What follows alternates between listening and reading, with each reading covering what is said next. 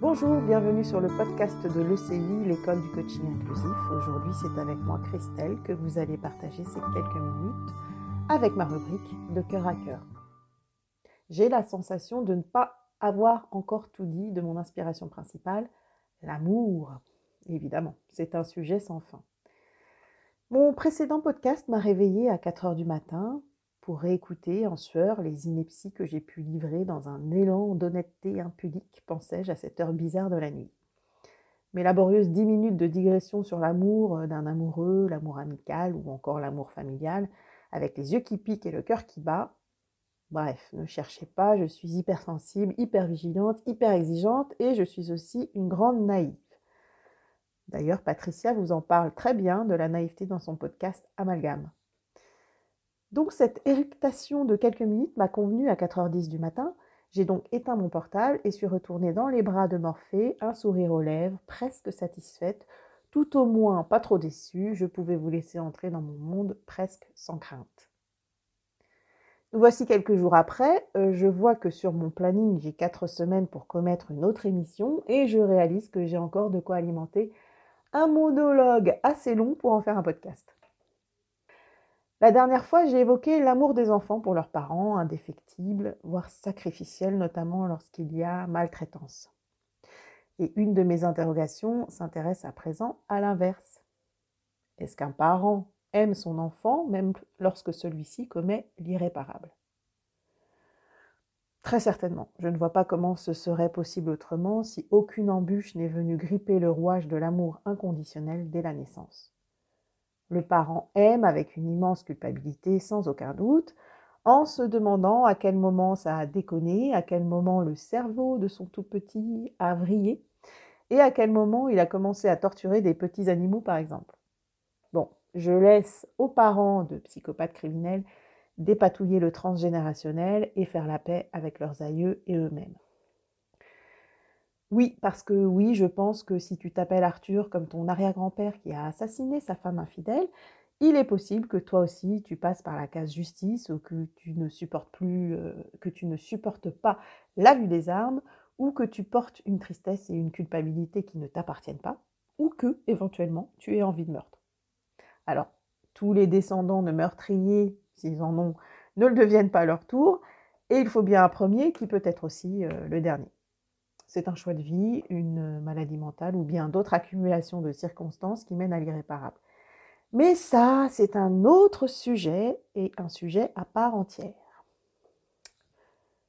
Le lien donc qui lie les parents à leurs enfants est indestructible.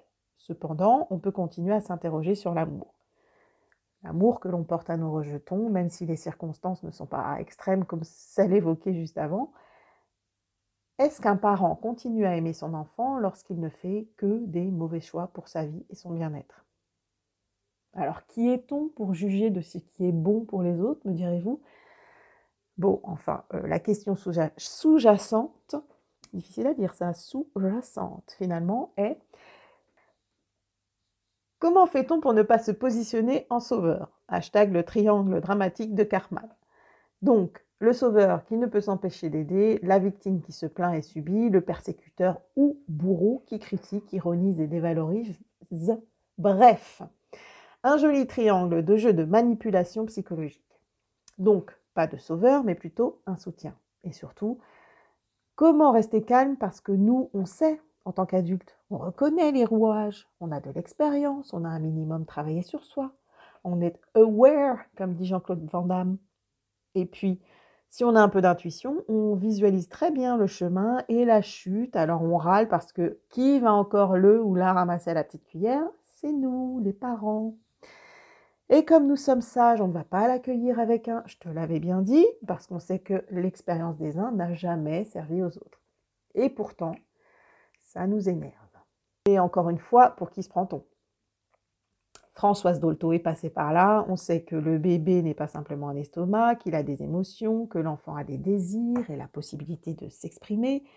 Pensez-vous, il y a même une déclaration des droits de l'enfant et ils ont leur journée le 21 novembre, au même titre que celle de l'amitié, des hypersensibles, des lunettes ou celle des sandwichs.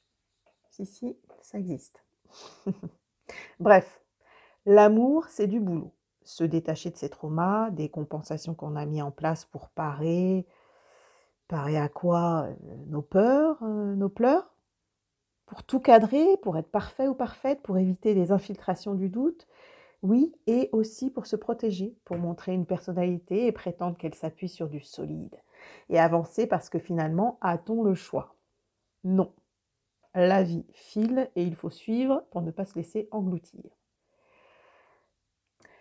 Je suis une enfant de féministe 68 arde, qui s'est intéressée à Dolto, Montessori, etc. Bon, appliquer ce que l'on lit n'est pas toujours évident. Euh, pour vous la faire courte, il y a eu des erreurs, des fautes d'inattention qui ont fait euh, grandement baisser la moyenne générale. Cependant, l'amour est là, fort toujours, à l'épreuve, mais présent. Comme tout enfant qui se respecte, on se dit qu'on ne fera pas les mêmes erreurs que ses parents et on en fait d'autres. En voulant protéger, n'aurais-je pas frustré? En croyant faire le bien, n'aurais-je pas empêché? Et le fameux dicton le chemin vers l'enfer est pavé de bonnes intentions peut s'appliquer aux parents qui ne veulent que le bien de leurs enfants. On en revient à la culpabilité des parents, je préciserai bien des mères. Nous, femmes, sommes les reines de la culpabilité, sans doute parce que dès le départ, notre responsabilité est grande. Nous portons l'enfant, nous lui donnons naissance. Il ne fait pas de différence entre lui et nous les premiers mois de sa vie. Nous sommes son tout et le bébé est notre tout aussi. Bon, alors, comment on se débarrasse de cette fichue culpabilité? Comment on se détache de ce besoin de protéger euh, je pense vous avoir déjà fait le même genre de réponse. Euh, on ne peut pas. On l'accepte, on respire profondément en se rappelant de pourquoi on a fait des enfants. Certainement pas pour qu'ils restent dans nos pattes à vitam aeternam. Amen. Je me souviens avoir dit haut et clair, euh, je ne fais pas d'enfants pour qu'ils restent attachés, qu'ils me restent attachés, lapsus. vous comprendrez ce que vous voudrez. Je les élève, je leur offre des armes pour affronter le monde, qu'ils sachent faire entendre leur voix et qu'ils marchent avec assurance sur leur chemin, de vie, qu'ils grandissent continuellement, qu'ils expérimentent le monde, enfin bref, qu'ils se sentent forts et libres et blabla et blabla. Et en plus, j'ai dit ça devant témoins, donc euh, impossible de revenir dessus. Pas certaine que ce soit encore tout à fait le cas pour mes chers petits, mais des désirata se font entendre de ci, de là, parce que entre l'enfance et l'âge adulte, il y a quand même la période bénie de l'adolescence où il faut bien le dire, où ça passe, où c'est euh, chaotique.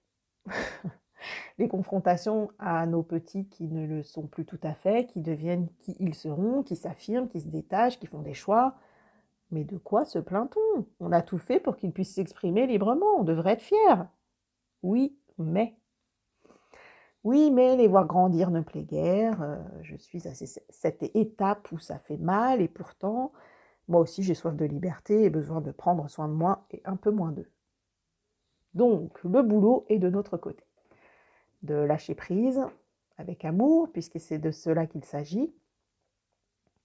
Le lâcher prise, qui est galvaudé en ce moment, on l'entend à toutes les sauces, mais c'est ce qui doit être fait pour se détacher de la peur intrinsèque que nous, parents, subissons pour nos enfants. Accepter la situation telle qu'elle est, ne pas faire de projection sur ce qui pourrait advenir, euh, ça ne sert à rien. Et en plus, on attire ce que l'on vibre, alors autant imaginer du positif. Cependant, il y a des trous ou des bosses sur le parcours et parfois, ce besoin de liberté est étouffé par le mal-être et à nouveau, notre ado redevient enfant et réclame des soins, et beaucoup d'attention.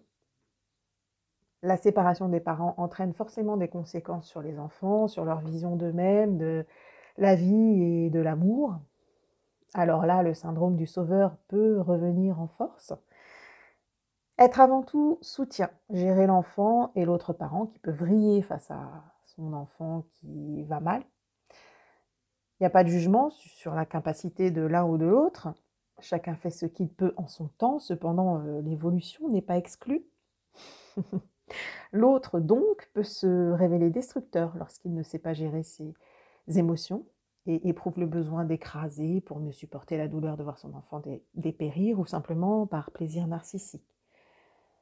Et c'est aux parents le moins bancal de gérer la déprime, voire la dépression de l'enfant qui est ici victime. Alors, mettre à distance le perturbateur qui se veut bourreau, tout en essayant de maintenir son équilibre émotionnel en ne devenant pas sauveur. Ouh, la vie nous réserve bien des surprises et met l'amour régulièrement à l'épreuve.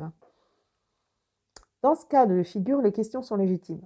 Continuer à préserver l'enfant de sa relation et sa relation à l'autre parent, le protéger lorsque trop de négativité peut atteindre son bien-être, laisser l'amour, ce noble sentiment, guider nos pas et nos actions, le laisser entourer notre ressentiment vis-à-vis de l'autre parent, tout en restant connecté à notre intuition, faire fi des actions et des mots M-O-T-S du parent déstabilisé, ces mots M-A-U-X le regardent et c'est à lui d'agir là-dessus. Enfin, rester vigilant et soutenir nos petits c'est l'amour et on y échappe rarement. Faire la paix avec sa peur, son angoisse, qui nous rattrape à 4 heures du matin, sa propre vision de la vie, parce qu'il ne s'agit plus de soi, là, mais de l'autre. Sont ses enfants, son rejeton, sa marmaille, ses kids, ses schtroumpfs. Alors il s'agit d'inventer une nouvelle relation avec la petite personne que vous avez construite pendant 9 mois et qui décide de mener sa vie sans vous, ou presque qui se permet de rejeter vos baisers et juge constamment votre attitude de jeune vieux. Quel bonheur l'adolescence. Cette jolie période où on vous demande de choisir un avenir professionnel alors que tout ce qui vous intéresse, c'est l'amour de bidule, le BG du collège. Non mais, oh my god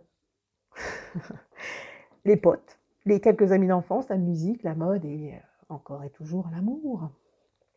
On en revient à cet état qui nous tient toute une vie, du bébé au vieillard, l'amour, les séparations, l'amour, les ruptures, mais l'amour encore et toujours.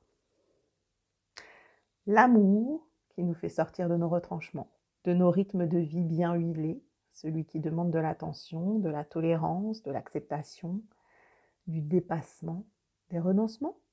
Non, de l'évolution qui conduit vers soi toujours, du réalisme et de l'observation pour sortir de l'amour amoureux de l'amour, de l'engagement, l'amour qui apporte plaisir, joie, vibration, celui qui nous accompagne sur le chemin de nos vies. Aimez-vous, restez positif. Soyez bon, ça n'est pas de la faiblesse. Et aimez, l'amour est une force. Quel que soit l'endroit où vous en êtes sur le chemin sinueux de l'amour, les coachs, les thérapeutes, professionnels de l'accompagnement peuvent vous tenir la main pour être soutenus le temps du passage. Du passage. Je n'ai jamais hésité à consulter. Après la thérapie, le coaching s'est révélé être un outil percutant pour continuer à avancer. À présent, je reconnais mes failles et mes défenses plus rapidement. C'est un gain de temps Maintenant que j'ai parcouru la moitié de ma vie et que j'en enclenche une nouvelle, tout en, poursuivant celle qui a déjà commencé, si vous voyez ce que je veux dire. Non? Euh, Eh bien, on a mille vies dans une seule et trois mille possibilités en un instant de vie, disent les bouddhistes. Alors faites le compte. Merci de votre écoute. Je suis Christelle pour la rubrique de cœur à cœur du podcast de l'école du coaching inclusif, un podcast à quatre voix un podcast qui a envie de faire bouger le monde et qui vous aide et vous aider à ouvrir votre cœur. Retrouvez Patricia, Claudia et Marianne sur leur podcast. Tous différents, tous avec leur vision du monde. Je vous dis à très vite et n'hésitez pas à partager ce podcast.